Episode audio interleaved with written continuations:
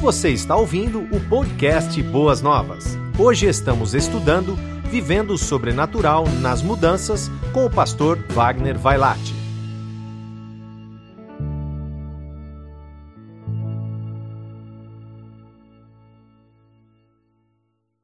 O tema sugerido, sempre a sugestão vem pelo pastor da igreja, e vamos tratar então do sobrenatural ou vivendo o sobrenatural. E hoje vamos caminhar um pouco e vamos puxar da Bíblia é, um personagem, um personagem bíblico. Então você pode abrir a sua Bíblia já em Gênesis capítulo 15. Querida igreja, nós temos que entender que a nossa vida é uma só.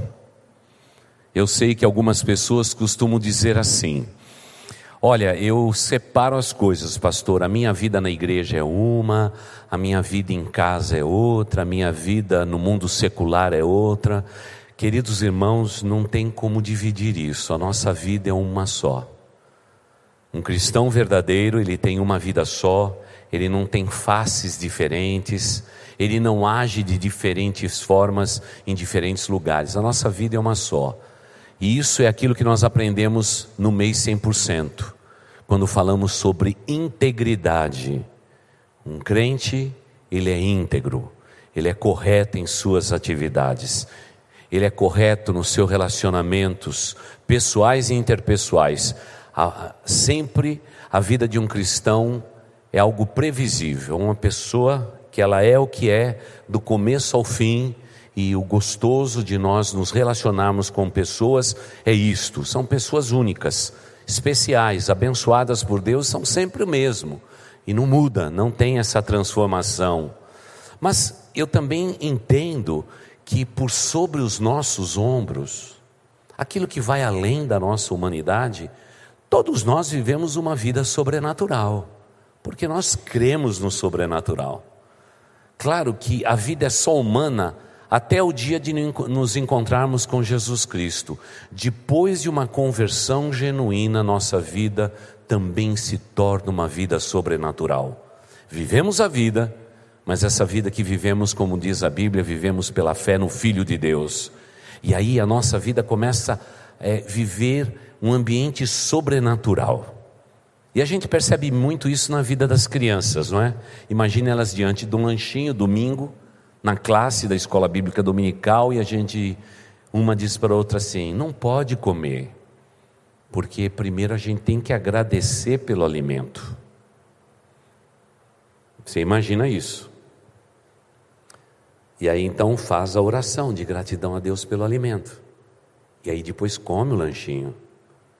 A, a gente sabe, logo depois do berçário, que nós vivemos uma vida humana, comemos até pão de queijo, e os pequenininhos até dananinho, mas tudo tem que ser em gratidão a Deus, porque a nossa vida ela é sobrenatural. É uma vida de fé que nós vivemos. Portanto, o sobrenatural sempre vai fazer parte da vida de um cristão. No objetivo que você lançou no seu coração nessas sete semanas de jejum e oração, pode perceber que você está orando por algo que não é puramente natural. Porque o que é natural, a gente faz. Deus nos dá a capacidade para fazer, mas o que é sobrenatural, só mesmo na dependência dele, não tem como ser diferente. Portanto, nós vivemos sim uma vida natural, mas o aspecto mais lindo da nossa vida é o sobrenatural. Imagina você cantando agora: Nosso Deus é um grande Deus. Nosso Deus reina sobre tudo e sobre todos. Para cantar uma canção como essa, você já sem dúvida nenhuma você acredita no sobrenatural. Não dá para cantar nenhuma canção nossa se você não tiver um viés da tua alma voltado para aquilo que não é apenas humano, mas é sobrenatural. Porque essa é a constituição daqueles que servem a Deus. Eles continuam nesse mundo, mas num certo sentido não são mais desse mundo porque eles já vivem uma vida sobrenatural. Eles vão para os céus, mas o céu já começou para eles. Aqui no meio dessa confusão, desse caos que é o mundo em que vivemos, porque a nossa vida não é puramente humana, ela é sobrenatural. ela é sobrenatural. Eu não nasci no Evangelho, conheci a Cristo muito tempo depois, mas eu me lembro do sobrenatural para minha família. Era estar, por exemplo, em uma igreja, quando por devoção ela adorava certas imagens e determinados santos e nos ensinava que nós tínhamos que crer no sobrenatural, porque ele era real. Mais tarde, quando eles começaram a andar não é, pelo baixo alto espiritismo, era a mesma coisa. Em cada uma daquelas sessões do alto e baixo espiritismo, unia-se as mãos, invocava os espíritos, porque precisava da orientação dos espíritos para que pudéssemos viver a nossa vida natural. E até mesmo aqueles que se dizem agnósticos hoje. Eles têm um viés sobrenatural da vida dele, porque para crer em tudo que eles creem, tem que crer no sobrenatural sem dúvida nenhuma. E nesse sentido, talvez eles sejam tão crentes como muitos crentes que eu conheço, mesmo sendo agnósticos. Pode ter certeza, porque para crer em todo aquele conjugado de doutrinas, tem que ter muita fé. É por isso que dias atrás eu escrevi que eu não tenho fé. Eu não tenho fé para ser ateu. Não dá, é muito complicado, é mais fácil crer. É muito mais fácil. Portanto, nós temos que entender que cada personagem bíblico, eles eram humanos como todos nós, mas houve momentos da sua vida em que eles foram tocados por aquilo que não é humano, a aquilo que é sobrenatural. Vejamos Abraão. O texto nos diz assim: depois destas coisas, e se você virar a Bíblia, tem muitas coisas que aconteceram muitas coisas que aconteceram na família de Abraão, principalmente ligado ao seu sobrinho Ló, que ele inicialmente foi orientado por Deus para não levar ninguém da sua família. Ele deveria sair só de Ur dos Caldeus. Mas ele fez questão de levar um sobrinho. O sobrinho deu dor de cabeça. Não é fácil. Quando Deus te pede alguma coisa e você quer viver com Deus, lembre-se, obedeça o que Deus diz. E depois de muita coisa, parece que a Bíblia faz um suspiro e diz assim: depois destas coisas, o Senhor falou a Abraão, numa visão. Os estudiosos creem que isso foi falado em sonho, enquanto que uma boa parte acredita que ele estava lúcido pensando nas coisas de Deus e Deus falou no seu intelecto. Mas seja como for, teologicamente Deus falou. Ele diz: Não tenha medo. Não tenha medo, Abraão. Eu sou o seu escudo. Grande será a sua recompensa. Simplesmente isto. Então vamos começar a invadir o sobrenatural. Parece que o sobrenatural, vocês podem deixar o texto lá exposto, eu vou pedir. Me, me parece que o sobrenatural nos acolhe, ou nos engole, ou nos envolve, ou tromba conosco, me, me desculpe a expressão, quando somos tomados pelo medo, pelo pavor. E é interessante perceber que quando os seres humanos são acolhidos e tomados pelo medo, acontece algo estranho na nossa vida humana. Parece que nós perdemos a perspectiva das coisas futuras. Quando estamos tomados pelo medo, a visão futura da nossa vida é prejudicada. E é por isso que talvez por 365 vezes, na Bíblia inteira, Deus diz: não tenham medo. Parece para a gente colocar lá no nosso calendário, em cada dia do ano, não, tenho, não vou ter medo. Porque o medo rouba de nós a perspectiva do futuro. Esse é o momento dramático na vida desse homem, que já tinha recebido um chamado sobrenatural de Deus, de abandonar o que ele tinha e levar consigo apenas a sua família. Deus já tinha planos grandes para a vida dele, mas quando Deus demora para responder, muitas vezes somos tomados pelo medo, pela inquietação, pela ansiedade. E agora o texto bíblico diz claramente que Deus não disse: Como vai, Abraão? Tudo bem? Você está bem? Você está se sentindo bem? Como é que está a sua tenda? Como é que está o ar-condicionado no deserto? Como é que está aí o seu gado? Como é que está aí os seus servos? Como é que andam as coisas? Contam para mim e etc. Não, não é esta a linguagem. Essa não é a linguagem. Parece que Deus quando manda os seus mensageiros ou faz qualquer outra manifestação, ele vai direto ao ponto, porque Deus não olha para a aparência do homem, ele olha para o coração, ele vai direto ao ponto. E a questão agora desse homem é que ele diz assim o seguinte: Deus me trouxe para o meio do nada, me prometeu que faria de mim uma grande nação, mas infelizmente minha esposa já passou o tempo de gerar, eu já sou velho e eu não sei como é que vai acontecer isso. E agora ele é tomado por perplexidade, porque senão Deus não teria dito para ele: não tenha medo. Se você quer entender o sobrenatural, Apanhe os seus medos e as suas ansiedades e diga para o Pai: fale ao meu coração, eu preciso da tua direção.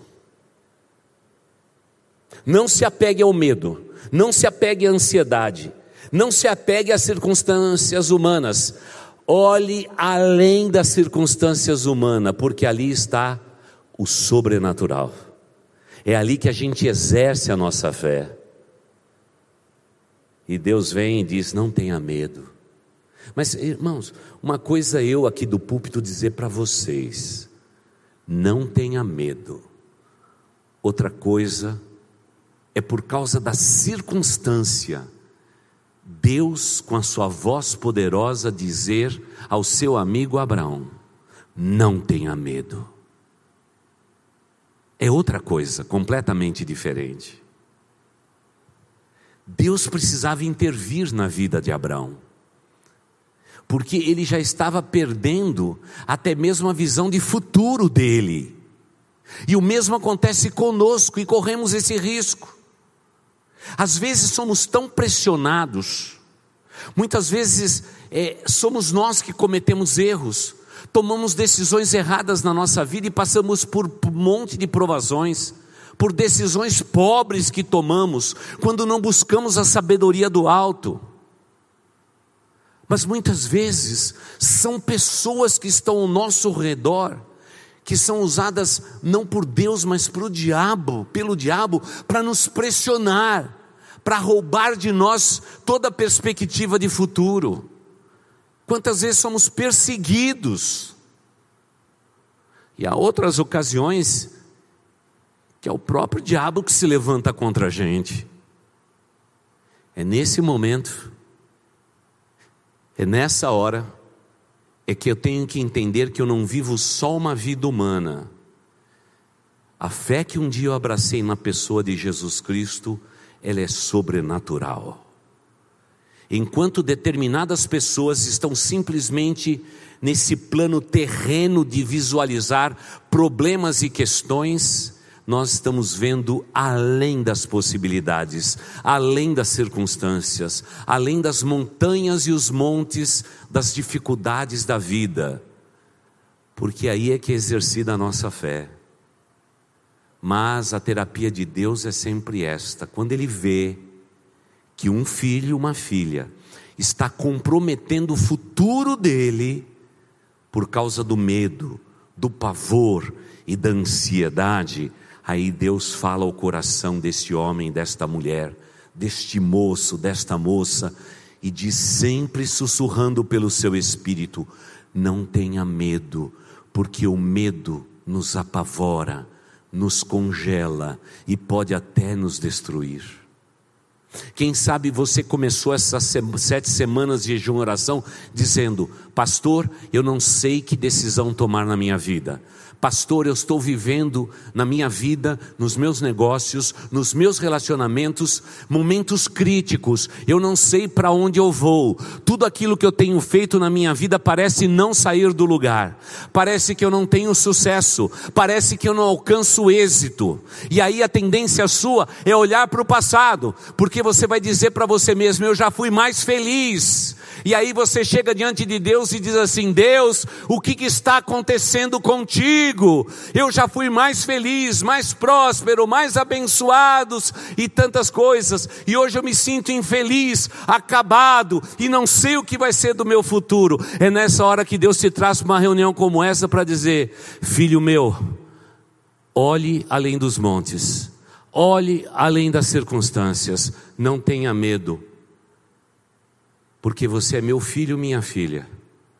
O teu futuro está nas minhas mãos e não nas suas mãos. Não tenha medo.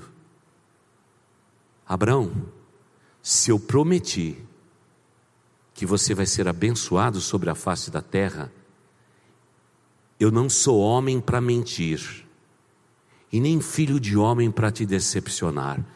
Eu sou Deus que cumpro a minha palavra.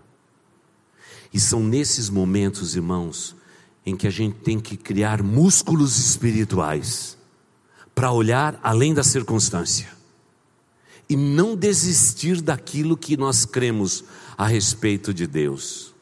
Porque, irmãos, vivemos num tempo em que o medo, o pavor do futuro, o medo que diz respeito aos nossos filhos, à nossa descendência, nos congela nos rouba a alegria do presente e compromete o nosso futuro, a perspectiva do nosso futuro. Esse é o momento que ele está dizendo. Porque olha, olha o que aconteceu com ele. Ele teve perdas.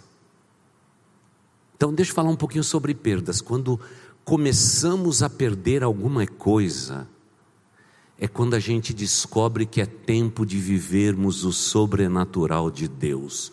Não é quando estamos ganhando, é quando estamos perdendo.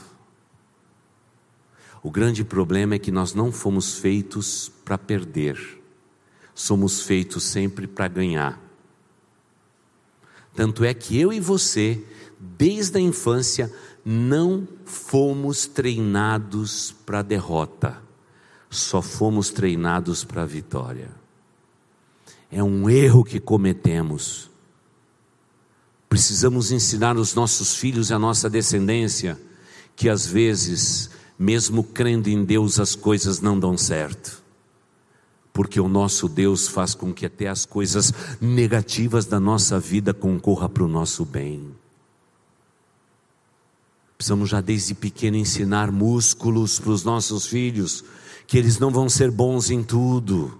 Vai haver problemas, vai haver dificuldades, e quando elas chegarem, nós temos que ter a nossa fé realçada naquilo que é sobrenatural, não apenas aquilo que é natural.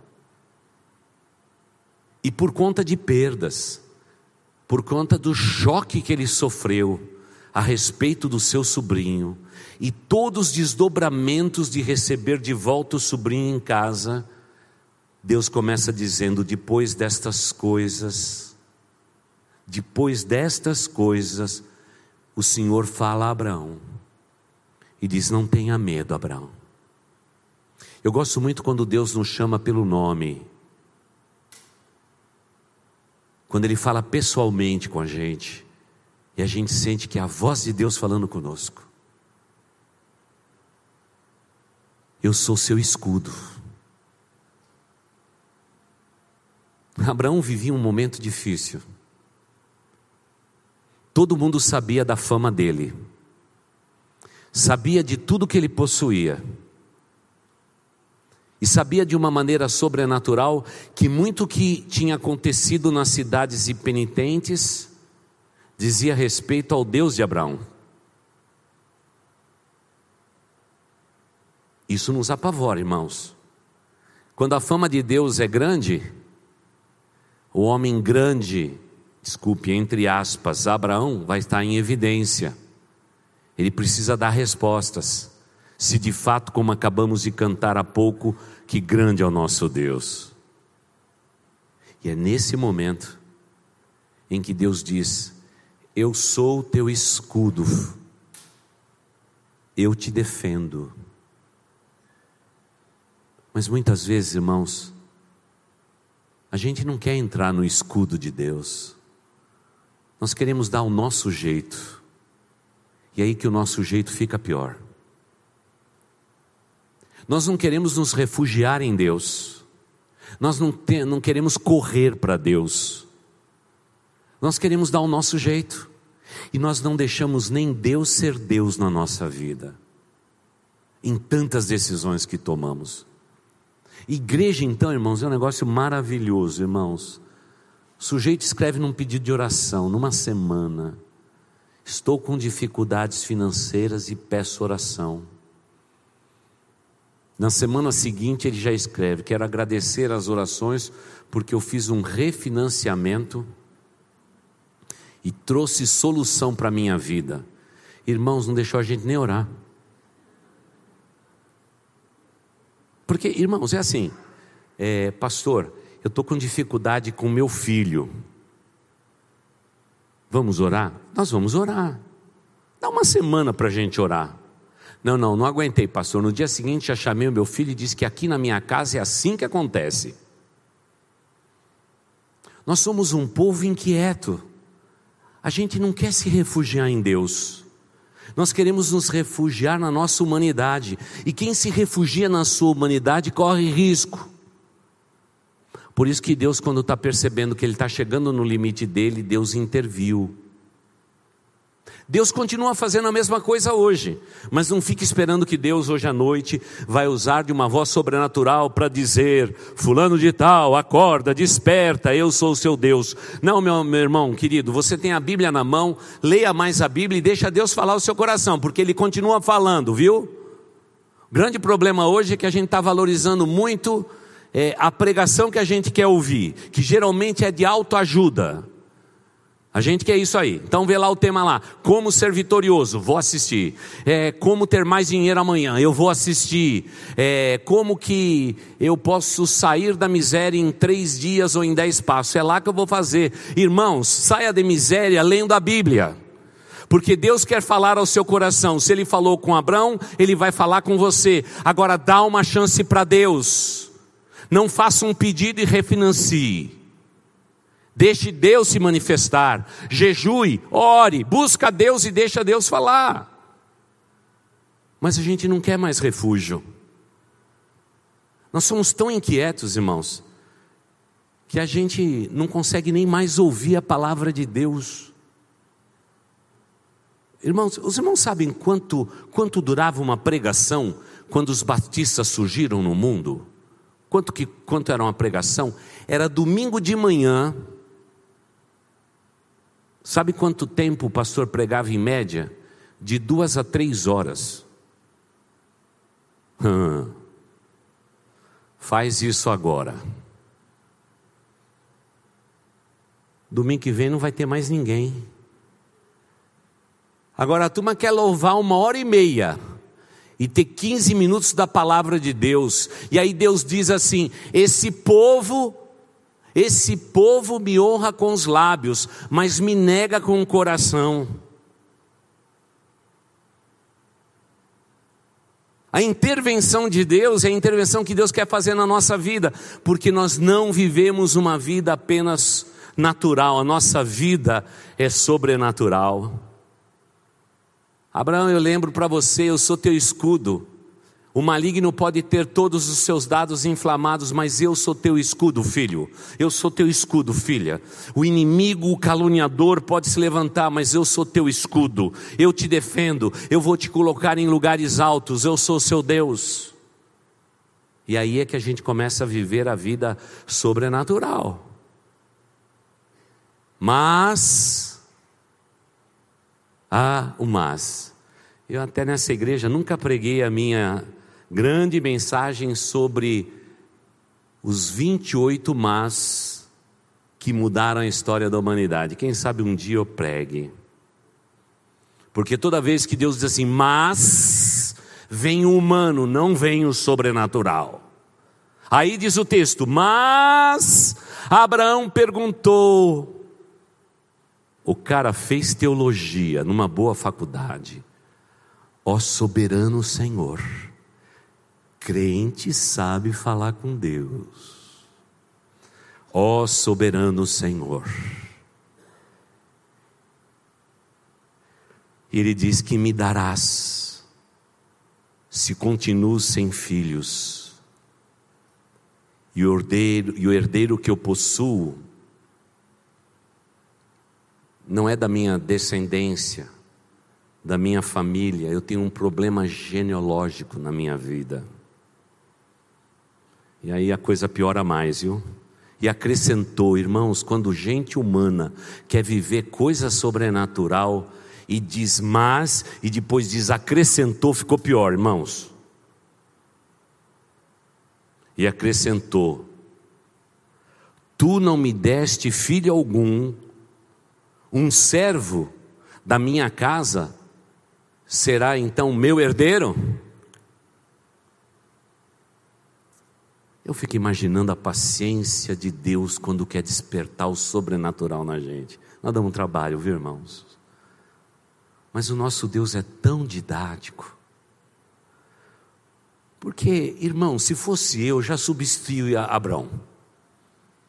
Esse camarada, eu mando ele sair sem ninguém, ele leva o sobrinho. Eu falo para ele, para ele constituir a herança dele, baseado só na família dele, ele vai e começa a pegar gente boa de todos os reinos ao redor. Cada um que ele tinha simpatia considerava povo dele. Ele está dificultando a coisa. Se fosse eu, já dizia assim: substituo, que nem em jogo de futebol, não está jogando bem, cai fora, eu ponho outro no lugar. Ainda bem que Deus não nos trata assim. Então o Senhor deu-lhe a seguinte resposta. E agora vai relembrar: seu herdeiro não será esse um filho gerado por você mesmo será o seu herdeiro. E quem sabe Abraão olhou para a sua velhice e disse: Meu Deus, como que vai ser isto? Minha mulher não pode gerar, e eu estou no fim da vida. Talvez lá no íntimo do coração ele diz assim: Senhor Deus, eu queria falar a respeito é, do corpo humano, como funciona. Eu queria discutir com o Senhor algumas matérias desta, Senhor, porque eu acho que o Senhor está se esquecendo de algumas coisas, sabe daquelas que a gente não fala no culto, a gente não fala na tenda, a gente a gente só conversa com o médico e tudo. Senhor Deus, a coisa aqui está difícil. Deus diz: Ok, sai da tenda, sai das tuas circunstâncias, sai da tua cama, sai do lugar onde você vive sonhando, e eu vou te mostrar qual é o plano que eu tenho para você.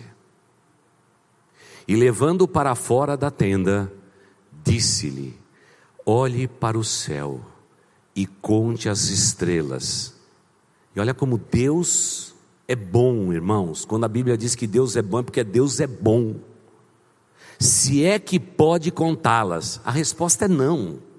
Mas Deus, didaticamente, trabalhando com seu servo, diz: Olha as estrelas.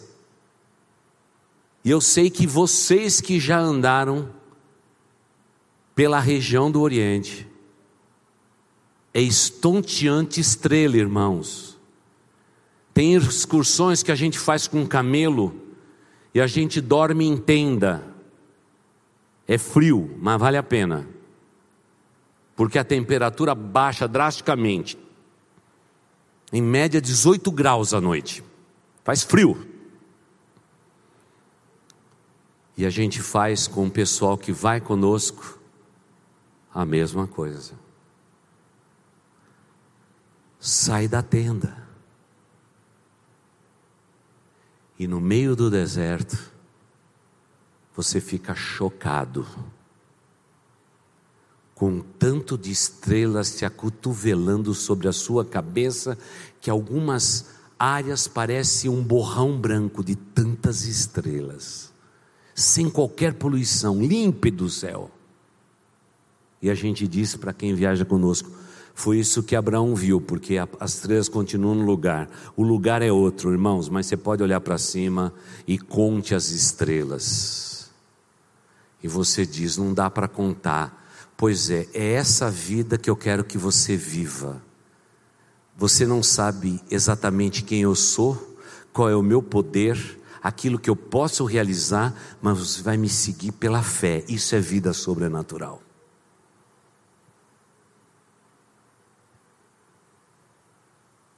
E aí a Bíblia diz assim: prosseguiu, não teve lá o mas e acrescentou, Deus, resolve, Deus respondeu do mesmo jeitinho. Você fala com Deus, Deus responde igualzinho para você. E prosseguiu. Como você não pode contar as estrelas, assim será a sua descendência. E aí acontece algo que precisa acontecer comigo e com você. Abraão creu no Senhor, e isso foi-lhe creditado como justiça.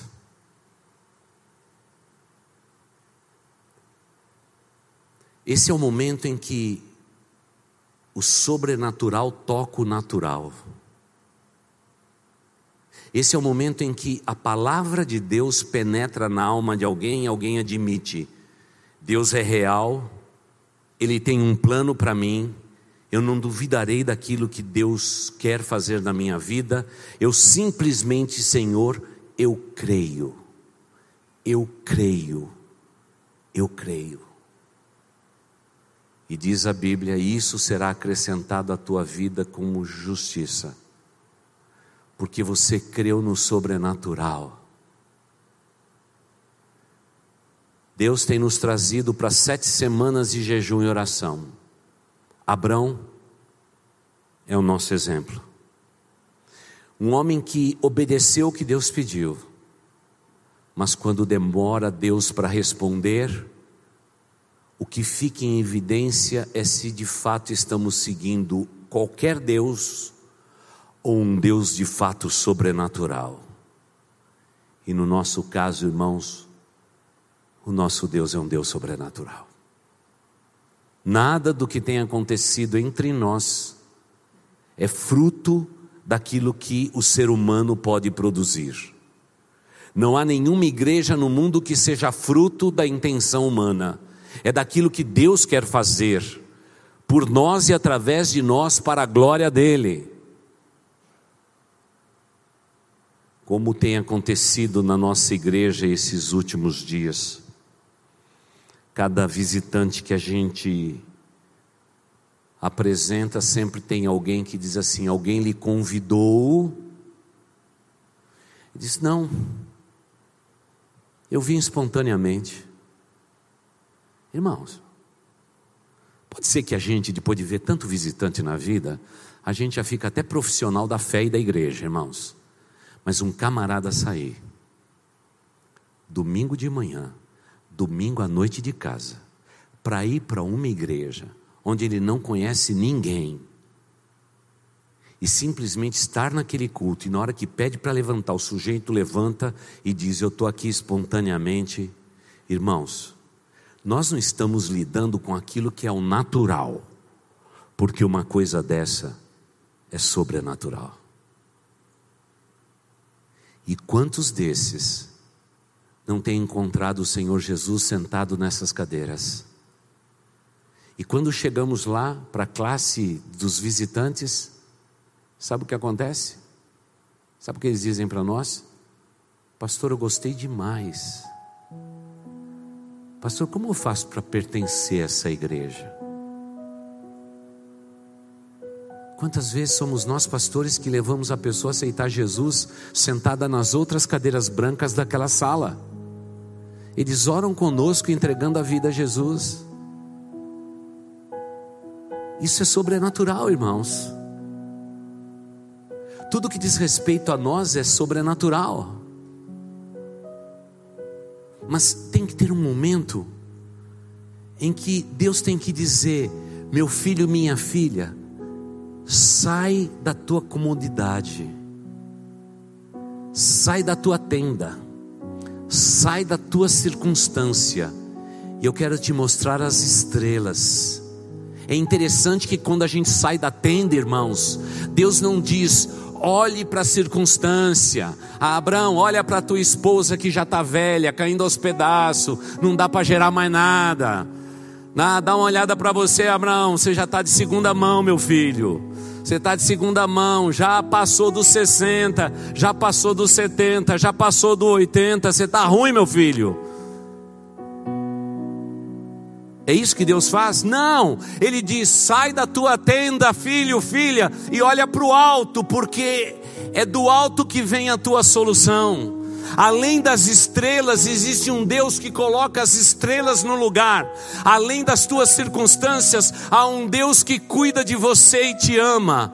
Há um Deus que, não obstante tudo que você tem passado, Ele não abandonou você, Ele continua te amando como Ele sempre te amou desde o dia da tua conversão, desde a tua juventude, quando você o amava tanto mais.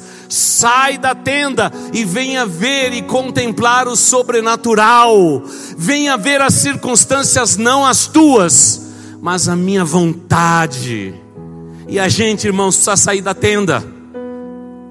A gente precisa sair do lugar onde estamos e tomar uma posição espiritual, porque aí, bem provavelmente, o sobrenatural vai estar diante de nós, e aquilo que é humano vai ficar no lugar que deve ficar, nas interrogações do ser humano que sempre vão pairar nos nossos corações, mas o que Deus não quer é que você tenha dúvida a respeito do poder dele e de quem ele é na tua vida e na tua existência. Por isso, queridos irmãos, eu quero lhes convidar para que nessas próximas semanas você conviva com personagens que viveram momentos sobrenaturais nas suas vidas e puderam crer em Deus e dizer: o Deus de Israel é o meu Deus, sem dúvida alguma. Por isso, eu sei que você já preencheu os seus envelopes para a primeira semana de jejum e oração. E quem sabe esse ato de você sair da tua cadeira e vir à frente, quem sabe você, mesmo olhando para a circunstância, da tua vida você pode fazer como Abraão, pastor. Eu quero olhar para o alto, porque é do alto que vem o meu socorro, porque o meu socorro vem do Senhor que criou os céus e as estrelas. Eu creio nele. E quem sabe que com esse ato de colocar nesta salva o seu envelope, você vai dizer ao Pai: Pai, eu sei que o Senhor sabe todas as coisas mas estou aqui eu de novo para te pedir o que eu já tenho pedido. E Deus vai dizer: saia da tenda, meu filho, saia da tenda, minha filha, porque viver o sobrenatural é o melhor que pode acontecer com a sua vida. E é pela fé que a gente vive, é pela fé que a gente pode realizar coisas em nossa vida pelo nome poderoso de Deus, só pela fé. Você ouviu o podcast Boas Novas? Venha conhecer a nossa igreja. Estamos localizados na rua Marechal Malé 611, Parque de Vila Prudente, São Paulo. Esperamos por você!